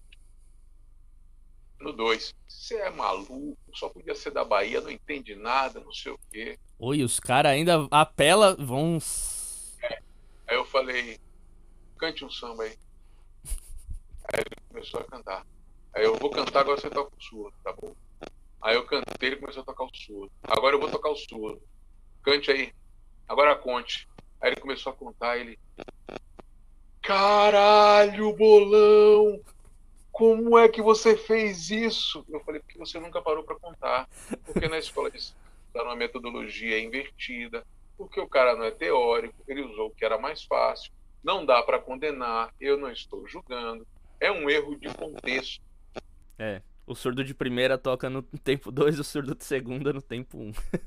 eu nunca entendi essa lógica. Eu vim também do samba quando eu aprendi essa coisa, eu falei. Mas, peraí. Eu ainda não fui buscar essa informação do porquê que surgiu isso, mas é contraintuitivo, né? É um erro de contexto. Sim. E não dá, e não dá pra gente se aprofundar nisso porque vai gerar muito conflito e é desnecessário. É. Uhum. Mas era música profissional, que tocava com um artista grande, de samba, inclusive. e, e, aí com outro, e aconteceu com outro músico de novo, naquele ele parou, regalou, olhou também assim de novo. Eu falei, não, porque você aplica, você explica didaticamente. E eu quando fiz o, o vídeo da Luen falando sobre a história do surdo, né, nas escolas de samba, porque as escolas de samba até a década de 30 não usava surdo, era tuba, né? O surdo começou a fazer parte exatamente da massa sonora a partir da década de 30. E aí um, e aí um cara colocou, mestre, você tá enganado. Eu é lembro disso daí, bicho. Eu acompanhei essa série. Eu falei, ah, eu é... quero ver o que o Bolão vai falar aqui. ah, velho, mas eu sou muito educado. Não, eu vi, eu, falei, eu, vi, bicho, eu vi, eu vi. É, eu tô muito educado. Eu falei, amigo, eu sempre peço desculpa por qualquer erro que eu possa cometer. Né? Eu já peço desculpa de antemão, mas, por favor, dê uma avaliada. Eu acho que você está enganado. O surdo mais grave é no tempo 2 dê uma olhada. Aí depois ele, é, você tem razão, o surdo mais grave é no tempo 2. Porque é um erro de avaliação e de contexto, entendeu? Sim. Do, do, do que os caras entendem. E não dá para entrar nessa discussão ou tentar mudar a cabeça. Uhum. Porque é muito complexo. É. É um formato feito para ritmista e não para músico. E a gente entrar nessa seara é tentar mudar toda uma cadeia de entendimento de ritmistas dentro de uma escola de samba. E é desnecessário. Uhum. Com, qual, com qual ideia? Para desconstruir algo que está construído há décadas e que é sensacional, que é maravilhoso, né? Oh. Pelo amor de Deus. Quem, quem ouve uma orquestra, uma, uma escola de samba e não reconhecer uma, uma, uma construção rítmica, arquitetônica complexa naquilo ali é porque não entende música. Sim. Porque eu vi maestros me pedir para fazer oficina para orquestra, para ensinar a orquestra a tocar samba. Porque ele não queria que a orquestra é, é, tocasse samba parecendo europeu. Que ele disse que entrou numa discussão com maestros que falaram que era uma vulgaridade tocar samba com samba, que Vila Lobos não faria isso. Ele falou: Você acha que Vila Lobos teve o trabalho de, escrever o samba, que adorava uma pinga, e ele queria tocar samba parecendo europeu, irmão. É que nego não sabia tocar. E aí ele pediu para fazer uma oficina para a orquestra dele. Então eu escrevi para os violinos, né, as claves do tamborim, eu escrevi para as violas, né, violas, violinos, claves do tamborim, é, é, escrevi as claves do, dos tantãs para os oboés e, e, e, os instrumentos médios, né, clarinetes, uhum. sacra, etc. E, tal, e fui espalhando na orquestra, né? As claves musicais. Pra gente, primeiro eu fiz todo mundo tocar só de palma e depois a gente tocar nos instrumentos. Escrevi tudo uhum. na clave de dó, que era mais fácil para mim, pra gente ir fazendo isso na orquestra pra todo mundo tocar. Mas eu escrevi, né? Abrindo melodia, etc. e tal, pra ficar mais fácil pra galera tocar, né? Pra, pra explicar pra galera. Não é assim, lógico, botei na mão dele isso aí pra ele, né? Não é na minha, né? Pelo amor de Deus. Total, total administre sua bagaça aí, que você pediu o negócio, tá aqui a ideia do contexto. E eu vou dar o contexto do, da linha rítmica de como é. Né? Da primeira parte, aí da parte que vai para o instrumento. Né? Isso aqui é estacato, isso aqui não é, isso aqui, vai, isso aqui é exatamente como está escrito, né? o tempo de cada nota.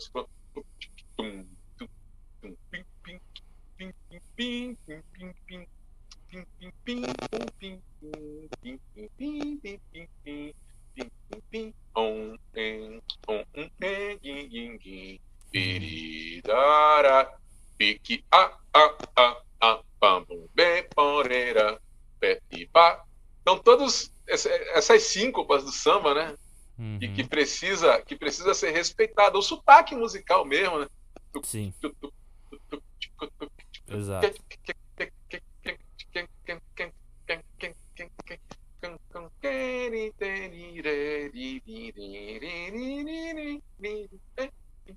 E psicada. Bicho, eu fiz uma bagunça no negócio. Agora você administra aí. Se tiver escrito errado, conserte. Uhum. Me ajude aí também, porque eu não sou maestro, né? Eu sou percussionista. Então... Mas ele essa pirou, parte não. também do corpo, né, bicho? A conscientização do corpo. Eu lembro o Letieres veio é. tocar com a gente na orquestra aqui.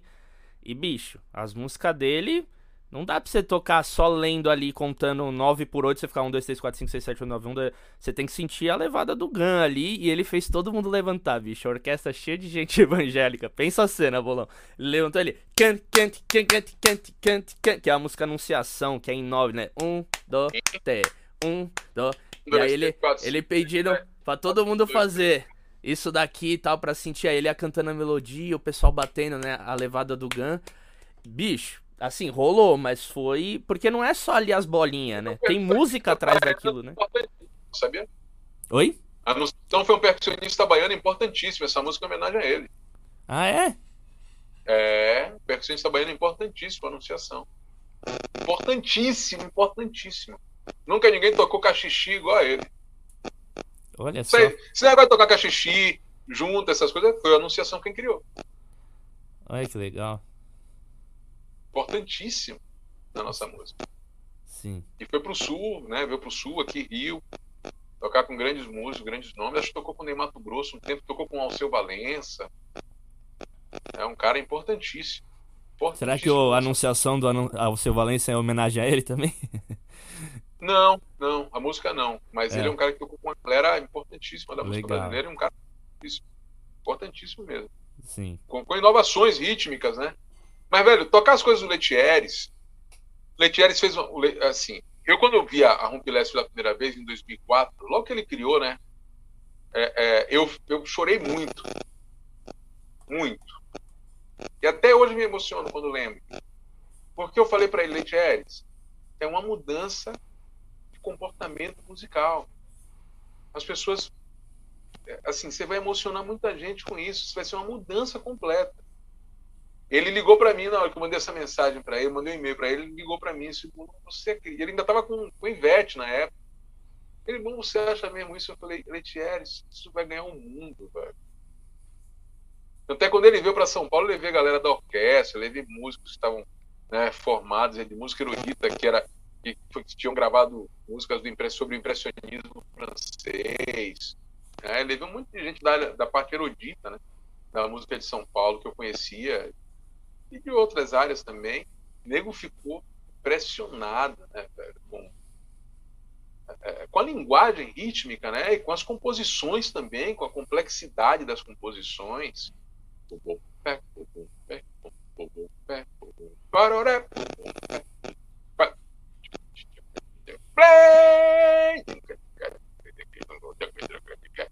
Um negócio forte, impactante, né? E aí, para mim, Letieres mudou é, é, é, o conceito de orquestra, né, na Bahia, pelo menos, porque assim, a gente só tinha a Orquestra Sinfônica da Bahia, a OSBA, né, a Orquestra, a, a, a Orquestra Sinfônica da Bahia, a Orquestra do Estado, da cidade de Salvador, desculpa, e a Orquestra de Frevos e Dobrados, que é do, do, do Fred Dantas, né? Não tinha orquestras independentes. Então nasceu com a Leite, com Letieres nasceu a orquestra Sam, é, Pagode Samba e Orquestra. O Bira Reis, que era professor, inclusive da MS, voltou para Salvador e montou a Orquestra Afro Sinfônica, né? que é outro contexto completamente diferente do de Letieres, completamente diferente, é usando ritmos afro-brasileiros, mas completamente diferente. E aí você vê o ambiente completamente se transformar e todo mundo olhar para dentro, né? Parar de ouvir as músicas de fora e olhar para dentro, né? Uhum. Começar a valorizar aquilo que está aqui. Todo mundo começou a aprender, velho. É, é, os ritmos baianos, ninguém aprendia, ninguém tocava, ninguém tocava as claves da Bahia. As músicas de terreiro ninguém tocava. Os tambores que pertenciam. Né? Todo mundo com preconceito, como se a música né, fosse sempre de terreiro, e não é assim, né? A música não é só de terreiro, né? A música não é só de santo, né? Sim. Música é música, né? Uhum. Ou a música evangélica é só evangélica? Uhum. Demais, bicho. Nossa. Demais. A gente Entendeu? tem que depois gravar um, um outro podcast só sobre histórias, velho. Só sobre a história da nossa música. E você vai ser o, o host desse podcast. Pelo amor de Deus, bicho. Nossa. Tô. Que aula, velho. Que aula. Bolão, eu tô. Tenho nem palavras, velho. Realmente, assim, para agradecer. A gente, alguns momentos aqui foi para outro lugar, assim, da independência, mas é, ao mesmo tempo não. E deu pra ficar nítido o quanto que tá tudo entrelaçado, né? Não adianta, que eu sempre falo, não adianta você querer tocar um surdo um tamborim se você não sabe tocar um surdo nem um tamborim. E aí você chega e complementa. Não adianta você tocar um surdo tamborim se você não sabe de onde veio o surdo, de onde veio o tamborim, quem foram os percussores desses instrumentos, tudo. Então, tá tudo interligado, né? Não é só quando a gente toca, a gente tem que ter um cuidado enorme com isso tudo, né? E como era tocado o tamborim? O tamborim não era tocado prendendo na pele, era tocado no aro e na pele.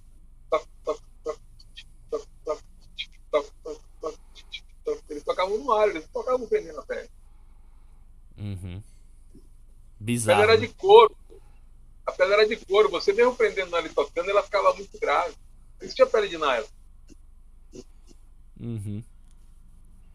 Eu tive que fazer um trabalho para gravar para Globo, para novela, porque eu, eu gravo trilhas das novelas, e os caras às vezes me dão incumbências incríveis, né? O maestro Eduardo Queiroz, que virou meu amigo. São 19 novelas no total. Às vezes até esqueço que eu, gra que eu gravei, tanto que a gente já fez coisas. Mas eu tive que fazer um, uma pesquisa muito grande sobre o samba dos anos 50, de como os caras tocavam. Como foi difícil tocar isso. Você não tem ideia como foi difícil tocar o pandeiro dos anos 50. Era muito diferente do que a gente toca hoje. Era esporrado. Hoje a gente toca controlado, né? O tapa. Era muito esporrado, muito, muito espalhado. Até por causa da tecnologia também, do, do, das platineras e tudo, mas eles tocavam quase não tinha um tapa. Eu fui buscar essas gravações mesmo. Você gravava pouco percussão, né? Não tinha canal para gravar, né? Não tinha canal, não tinha tecnologia. Uhum. Aí você só acha isso em vídeo. E até melhor, porque você vê a mão dos caras tocando, né? Então achei algumas coisas muito legais, pesquisando, pesquisando, pesquisando, pesquisando mesmo, para conseguir encontrar as referências. Mas a gente precisa exatamente isso aí que você falou. A independência nasce do conhecimento individual de cada peça. E nem por, nem por isso que você tem que tocar. Vamos lá. Tchac, tchac, tchac, tchac, tchac, a cáscara da, da salsa, né? Você não precisa, para que tudo soe, tocar ela integralmente. Você pode tirar uma nota ou outra para que tudo se combine. Né? Porque senão fica muito empastelado você tocando tudo ao mesmo tempo. Você precisa ter critério também nesse sentido. Né? Uhum. Ter critério. A independência é um negócio formidável. Eu amo como desafio, amo como complemento profissional. Acho sensacional. Pelo trabalho que eu fiz, que eu tinha que tocar pandeiro de samba e a conga de salsa junto. Eu amei fazer isso, porque era um desafio incrível.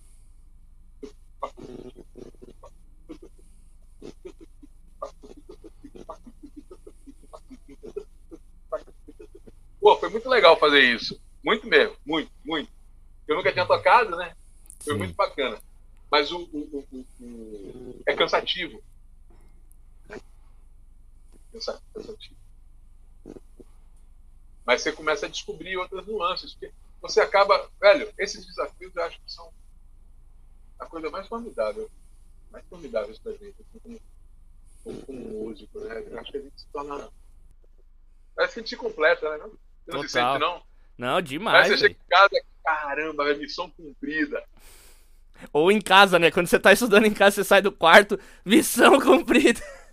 Não, total. Não, bicho, eu, acho, eu acho que é quando chega do show. Eu acho que é quando chega do show. Sim. Velho. Não, isso total, velho. Isso total. Não, agora a gente tocou, recentemente eu voltei a tocar, né, com a Big Band, com a orquestra. Inclusive. Eu tenho gente... acompanhado, eu vi os vídeos. É, então, pô, bicho, eu louco pra querer aplicar as independências tudo. Aí, óbvio, a música tava pedindo, mas quando eu tinha espaço, eu falei, irmão, batia a bola no peito e dava no ângulo. E puta, como complementava, assim, o pessoal via. Caraca, Dani, que legal. Tipo, o pessoal não conhecia o. Esse triângulo de uma mão, né? E aí é eu tocando. E tocando conga, tocando zabumbos, cara.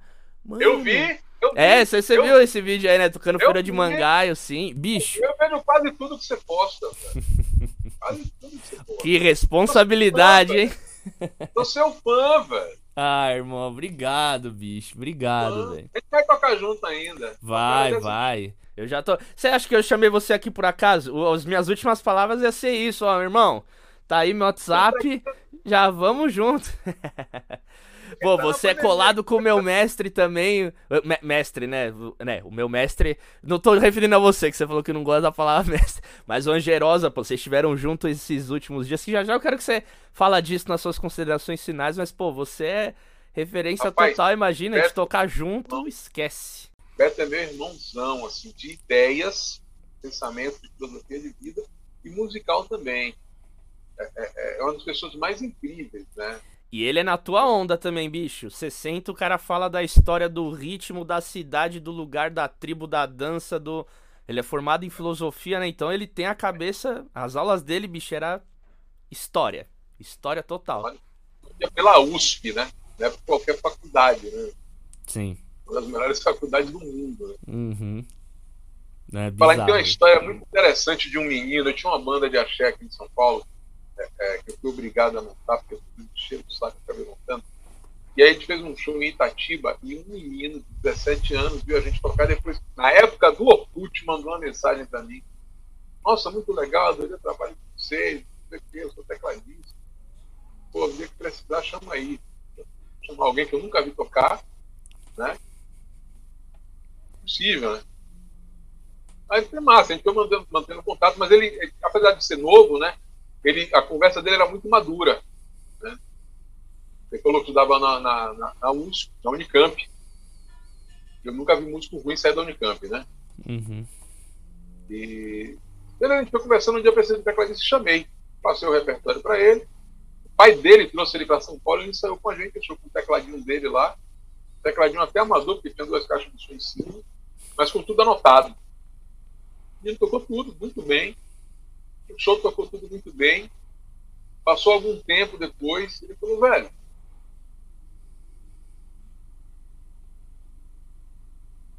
Eita, eita, você sumiu. Vai lá, vai lá. Eu Você me. É, é, você, a gente começou ali no FUT, aí depois você aceitou, não sei o que lá. Como é que você, você né, aceitou assim que eu viesse para você? Faz duas coisas. Um, é, é, você estudar na Unicamp, eu nunca vi músico ruim na Unicamp. Né? Segundo, tem um músico que estuda música erudita gosta de axé. Isso é muito raro. Então, só quem tem esse tipo de, de comportamento é quem quer trabalhar, é quem quer viver de música. Que geralmente são cheios de críticas. E o menino é sensacional. Eu levei para fazer outros trabalhos grandes de para outros lugares artistas globais como Arthur Aguiar, etc. E, tal, e outras coisas. E ele é chama Felipe Lund. E é sensacional. Maravilhoso. Está fazendo várias coisas. Sim. Mas, velho, eu sou seu fã. Ah, bolão, tamo junto, querido. Putz, eu não sei nem o que falar, velho. Ainda bem que a gente não tá ao vivo. Qualquer coisa eu corto isso daqui pra não ficar com essa minha cara vermelha aqui. Putz, ah, bicho. Não, obrigado demais, querido. Ó, adorei o nosso papo. Foi assim, no, no top. É difícil elencar aqui os melhores episódios, mas nossa, ainda bem que eu vou editar isso aqui. Eu vou já pegar aqui meu caderninho. Eu sempre falo, ó tá aqui, eu vou sair canetando tudo. E nossa, bicho, muito obrigado. Vai me ajudar muito no meu TCC, que depois, inclusive, eu vou te mandar o meu trabalho pra você dar uma lida, tudo caso você queira, assistir também a, a banca final, enfim. E, pô, espero que tudo isso acabe logo pra gente se encontrar e fazer um som, estudar junto de novo, porque, nossa, uma, uma honra demais, demais. E deixa suas considerações finais, onde o pessoal acha mais do seu trabalho, seus projetos, seus, suas músicas, seus discos, tudo pro pessoal encontrar mais, porque tem gente que nem conhecia você e agora já tá, meu Deus, eu preciso saber quem é esse cara, eu ir atrás desse cara, fala do teu site, foi a hora do merchan, meu mano. Você que é da TV, a hora do merchan, vai lá, Holando Bolão Company. Qualquer coisa vocês me acham no site da holandobolão.com.br, Instagram, né, Facebook, essas coisas todas, é tudo orlandobolão.com.br. É, eu me sinto lisonjeado, é um prazer estar aqui com você. Eu acho seu trabalho, já falei isso várias vezes. É, espero que seu PCC seja brilhante. Se precisar de qualquer ajuda, só é chamar com relação, né, se tiver com alguma dúvida sobre o que você está fazendo. É, várias pessoas me ligam, várias, várias, várias pessoas estão se formando e montando o PCC me ligam para colher informações, né, enfim, necessárias né, sobre, sobre o trabalho né, didático, etc. Então, fique à vontade, estão abertas. Eu amo ajudar, amo compartilhar com isso. Não sou dono de nada, já estava aí. E é por falta de compartilhamento, né? Como disse um amigo meu, tem duas faculdades de teste Guimarães, né? É, que eu fiz, um, eu fiz um levantamento completo das músicas do Recôncavo da Bahia recentemente, ainda não acabei escrevendo tudo isso, todo samba, né? Samba do Recôncavo, samba chula de São Brás, que é só de pandeiro. Né? E cada dia eu vou descobrindo novos sambas, formas diferentes de tocar, né? de influências diferentes. Ele perguntou, já escreveu tudo? Eu falei, ainda não. Por enquanto só gravei. Ele, pelo amor de Deus, escreva, porque você sabe que tudo isso se perdeu. E se tem alguém catalogando, precisa ser escrito, senão se perde. Eu faço muita questão de, de, de compartilhar para que não se perca, né? Porque muita coisa se perdeu, exatamente porque fica na oralidade, a oralidade é telefone sem fio. Né? O ritmo ele se transmuta individualmente, inconscientemente, é natural, porque a pessoa tem outra forma de pensar, de executar, e a originalidade dele se perde, ou se transcultura, como diz Gary Polares, está no livro Uma Árvore da Música Brasileira, né? do Guga Stroiter e da Edita Moren. Então, é, é, é, eu acho que a gente deve compartilhar exatamente como você faz, né? gratuitamente na sua página, compartilha com isso, né? motivando as pessoas a buscar né? todo dia uma forma diferente de uma forma É necessário. É necessário que a gente busque né? esse equilíbrio de ser melhor, essa busca de alcançar essa felicidade, a felicidade mais feliz, se felicitando e acreditando que a felicidade do outro é o melhor para a gente, porque uma pessoa mais feliz é um mundo mais feliz, e a gente está feliz com a felicidade do outro. Somos duas pessoas felizes com um mundo feliz, e por aí vai, e a gente deixando do mundo da competição para passar para o mundo da colaboração, né? que a gente aí consegue construir, tá? Começando em casa, uma casa feliz, depois um bairro feliz, depois uma cidade feliz, um estado, uma nação, a gente consegue fazer o planeta Muito obrigado. Ê, coisa linda, coisa linda, querido. Obrigado mais uma vez e estamos juntos e, putz, agora mais ainda conhecer um pouquinho da sua história e desse ser humano que tem por trás esse excelente músico. E é isso, nunca é só tocar, nunca é só música e Putz, você, aquele dia que a gente trocou aquela ideia por, por áudio, de você me orientando nesse mundo de gravação, tudo, eu achei de uma generosidade absurda, assim, sua, de, pô, me orientar e eu fiquei ali enchendo o saco, eu tava com aquele sentimento de revolta, tudo você me colocando no lugar e colocando a realidade também, então, axé demais, querido, axé demais e não vai faltar oportunidade, logo logo a gente tá aí junto, tocando nesse tambor aí, eu só aqui, ó mirando aqui, ó, tudo com as câmeras, tudo gravando, e é isso, olha lá, olha lá as meninas. E coisa linda, irmão. É isso. Então, gente, para você que tá aqui nos assistindo, tá nos ouvindo, Aqui na descrição do vídeo no YouTube estão todos os trabalhos, as referências que o Bolão comentou aqui, o site dele. Então vai lá, procura ele, pergunta, porque tem muita coisa legal que ele faz, que ele já fez e que com certeza vai enriquecer na sua caminhada. E ó, não se esquece também de se inscrever aqui no nosso canal. Toda semana tem episódio novo ao meio-dia aqui do nosso podcast e muitos outros conteúdos sobre esse universo da independência. Então, para você que é percussionista, não vacila, cola aqui, vamos estudar junto e junto com o Bolão também, que ele tem várias coisas legais. Ele não falou, mas logo logo vai sair aí um curso dele com a Angerosa lá pela EMESP Tom Jobic também. Eu nem vou dar o spoiler do tema porque vocês vão, enfim, esses é duelo de titãs, esses caras juntos é titãs, é tipo os caras da Marvel. Vocês, vocês vão ver, vai ficar lindo demais. E é isso, gente. Até semana que vem com mais um convidado ou convidada da pesada. Tamo junto, aquele abraço.